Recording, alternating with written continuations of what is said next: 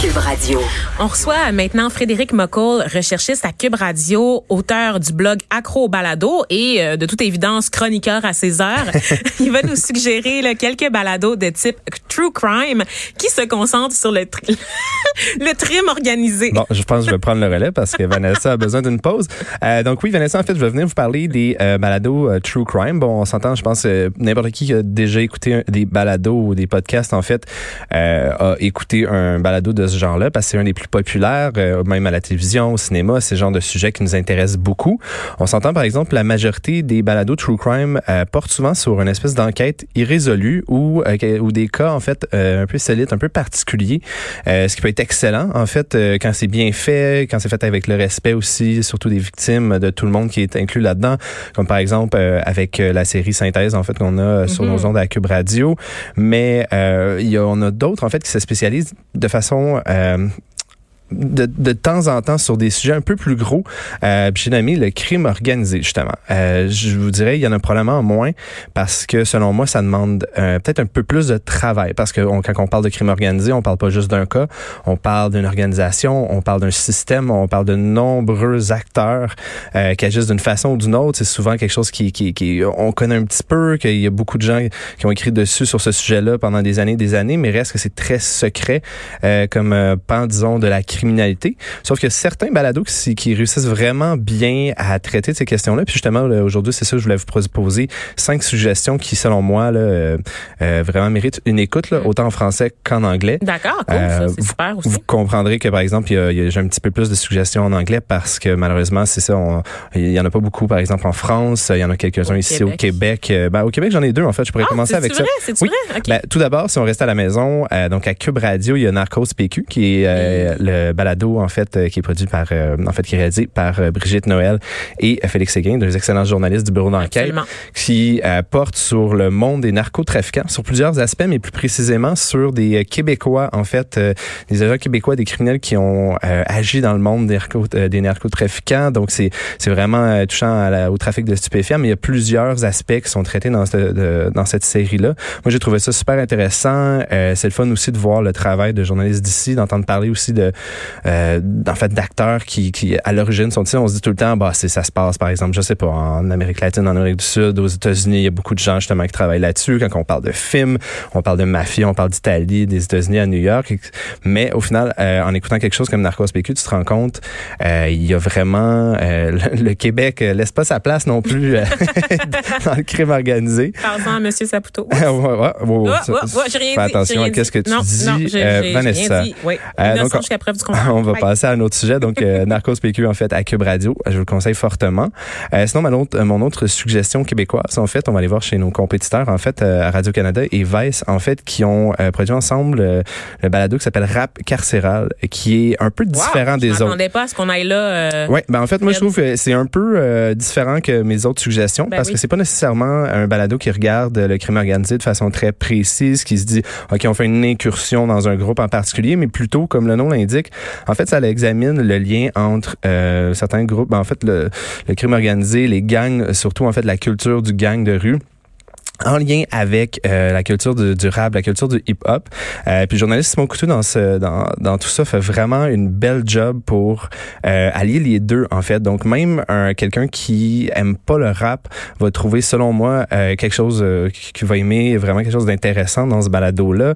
Euh, en même temps, c'est pas juste non plus sur les gangs de rue, ça Ouais. fait pas l'apologie de par exemple euh, la violence ou euh, justement la culture du bling bling ou de, la, de, de- tout ça qui peut exister dans justement en lien. Je pense que ça, ça l'aborde d'ailleurs un peu cette question-là de de dire ok c'est bien beau t'en parles dans, dans tes chansons sauf qu'après ça après avoir fait de la prison peut-être que tu vas réaliser que c'est peut-être pas la même game que quand tu le fais dans Tune ou pas. Euh, donc c'est c'est puis réussir à aller trouver des, des intervenants qui sont comme carrément comme par exemple j'en ai un qui il, il est carrément recherché par la police puis il réussit quand même à lui parler puis à parler de tout ça. Moi j'ai trouvé que c'était vraiment une- un beau travail euh, de journalisme journaliste, euh, puis Exceptionnel, ancien collègue de Brigitte Noël. Donc, ceci explique peut-être cela. ben, Euh, c'est ça. Donc, euh, rap carcéral, je vous le conseille fortement. Sinon, si on tombe sur euh, les balados en anglais cette fois-ci, j'ai mon préféré, celui que, que je porte dans mon cœur, un, Ben un de mes, mes balados préférés qui n'a jamais été produit. S'appelle Crime Town. C'est un, c'est un balado qui de, des États-Unis, en fait, qui est produit par la- l'entreprise Gimlet Media, qui est une grosse entreprise de balado, en fait, aux États-Unis. En gros, Crime Town, qu'est-ce qu'ils font? C'est à chaque saison, il y en a deux pour l'instant, puis on comprendra pourquoi, en fait, plus tard.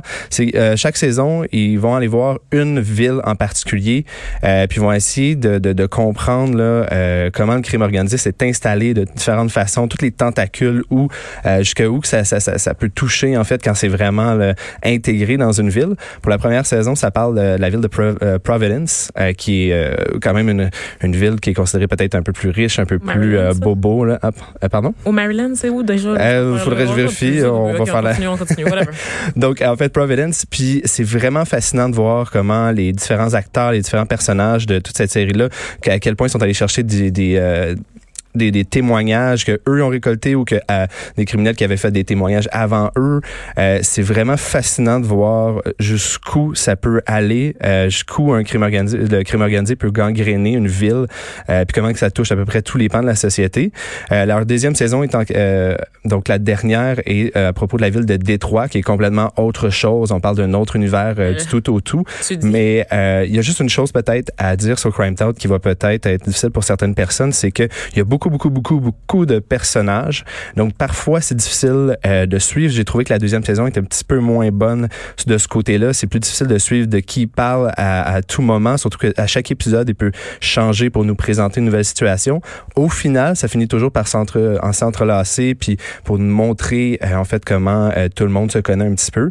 On dirait un avertissement fait pour moi qui a de la misère Ben, à se rappeler des noms d'à peu près tout le monde dans C'est ça, c'est ici, c'est juste prenez votre temps. Je c'est pas nécessairement pour tout le monde, mais si vous êtes prêt à par exemple si vous êtes fan de de de, de je sais pas comme une série comme par exemple The Wire qui a un Oh, peu le même défaut que que, plein plein plein de personnages, mais si vous êtes capable de suivre ce genre de série là, de cette technique narrative là, de vous présenter beaucoup de personnages pour vous faire comprendre le tout, euh, vous allez vraiment adorer Crime Town. Moi, c'est pour ça que j'avais beaucoup aimé ça. C'est une série de bros. Parce que vraiment, jusqu'à présent, tu sais, moi, là, j'ai un petit préjugé. Là. Les, les trucs là, de true crime, Mm-hmm. c'est des affaires. Ça a l'air tellement masculin comme, un- comme univers, honnêtement. Je me demande, Euh, est-ce que c'est accessible? euh, est-ce moi, que je vais être Là? Parce que moi, là, les gars qui tripent sur le parrain, là, pis des affaires de même, là, peux-tu dire que. Hein? Moi, je te dirais que le true crime est aussi, en fait, selon les statistiques, le true crime est le, le- le- si je me trompe pas, le, le style de podcast en fait qui intéresse le plus euh, les femmes. Oh, Yas Donc Queens! euh, après ça, je pense pas que c'est juste euh, juste pour euh, une affaire de bros.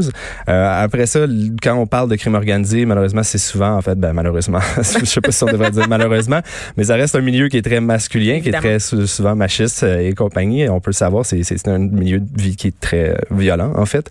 Euh, donc après ça, c'est sûr que les personnages sont principalement euh, masculins. ça, je peux Euh, après ça, les même. personnes qui traitent de ces sujets-là sont le sont pas nécessairement. Il y a- D'accord. dans d'autres, je pourrais te faire une autre suggestion si tu veux, true crime au féminin, mais ça sera pas une autre chronique. Euh, donc en fait, je vais continuer euh, pour pas prendre trop de temps. Il y a une non, autre série, une autre série québécoise en fait, mais en anglais, qui a été produite par Postmedia, en fait, qui s'appelle The Dark North, qui euh, en fait, met en vedette le, le- le- le journaliste, un journaliste vraiment vétéran euh, de, de, de, de, Gazette, si je me trompe pas, qui s'appelle Paul Cherry. Euh, puis lui, en fait, il fait un peu comme, il essaie de faire un peu comme Crime Town. Dans ce cas-là, la première saison, la seule saison pour l'instant de Dark North, euh, il porte attention, en fait, au crime organisé euh, à Montréal. Donc, il parle de la mafia, il parle des Hells Angels, il parle beaucoup de, de, de nous, en fait, puis des événements marquants euh, de, de, en fait, qui ont été, qui ont fait les manchettes à travers, on parle de la guerre des motards ou euh, tout là. qui tourne autour du clan Risotto. un Donc, bon euh, cours d'histoire, bref. oui, exactement. Moi, j'ai trouvé euh, pour quelqu'un justement qui se pose des questions, qui aime suivre ça au quotidien, ça, c'est une bonne, euh, un bon document de référence si on veut. Et puis, euh, je vais terminer en fait avec euh, un autre, euh, un, un dernier balado qui, que j'ai trouvé un petit peu frustrant, mais qui mérite quand même une écoute. Ça s'appelle Empire on Blood, donc euh, vous comprendrez c'est en anglais. C'est, ça porte sur euh, la relation tumultueuse entre deux. euh, deux narcotrafiquants de la ville de New York, en fait du Bronx, dans les années 70. Euh, L'histoire en tant que telle est super intéressante. Le, le- le- la, la relation qui étaient des amis, qui se sont déchirés, les trahisons, c'est vraiment, on dirait, une histoire de film. La seule chose, c'est que le côté narratif, la structure du podcast est pas très bonne. Et malheureusement, l'animateur, personnellement, me gosse un petit peu. Mais là, Fred, il y a Mais- juste des défauts, là. Non, non, non. Comme je vous dis, l'histoire mérite d'être écoutée, d'être entendue. Sauf que donner une chance un petit peu à l'animateur, donner une chance à la structure, ça va peut-être prendre un peu plus d'attention que par exemple. Un euh, oui, exactement. Bon, faites pas 10 000 affaires en même temps en écoutant ça, sinon vous suivrez pas la chose. Mais je le, je le conseille quand même. Donc, euh, Empire and Blood, euh, donc un autre euh, balado américain. Très intriguant tout ça. on prend des notes. Moi, j'en ai prises en tout cas. donc, merci Frédéric McCall, recherchiste à Cube Radio, auteur du blog Accro au balado. Donc, si on veut d'autres suggestions dans, sous d'autres thèmes, oui. ça reste disponible en ligne sur le site du journal, tout ça. Donc, merci d'avoir pris le temps avec nous merci À toi.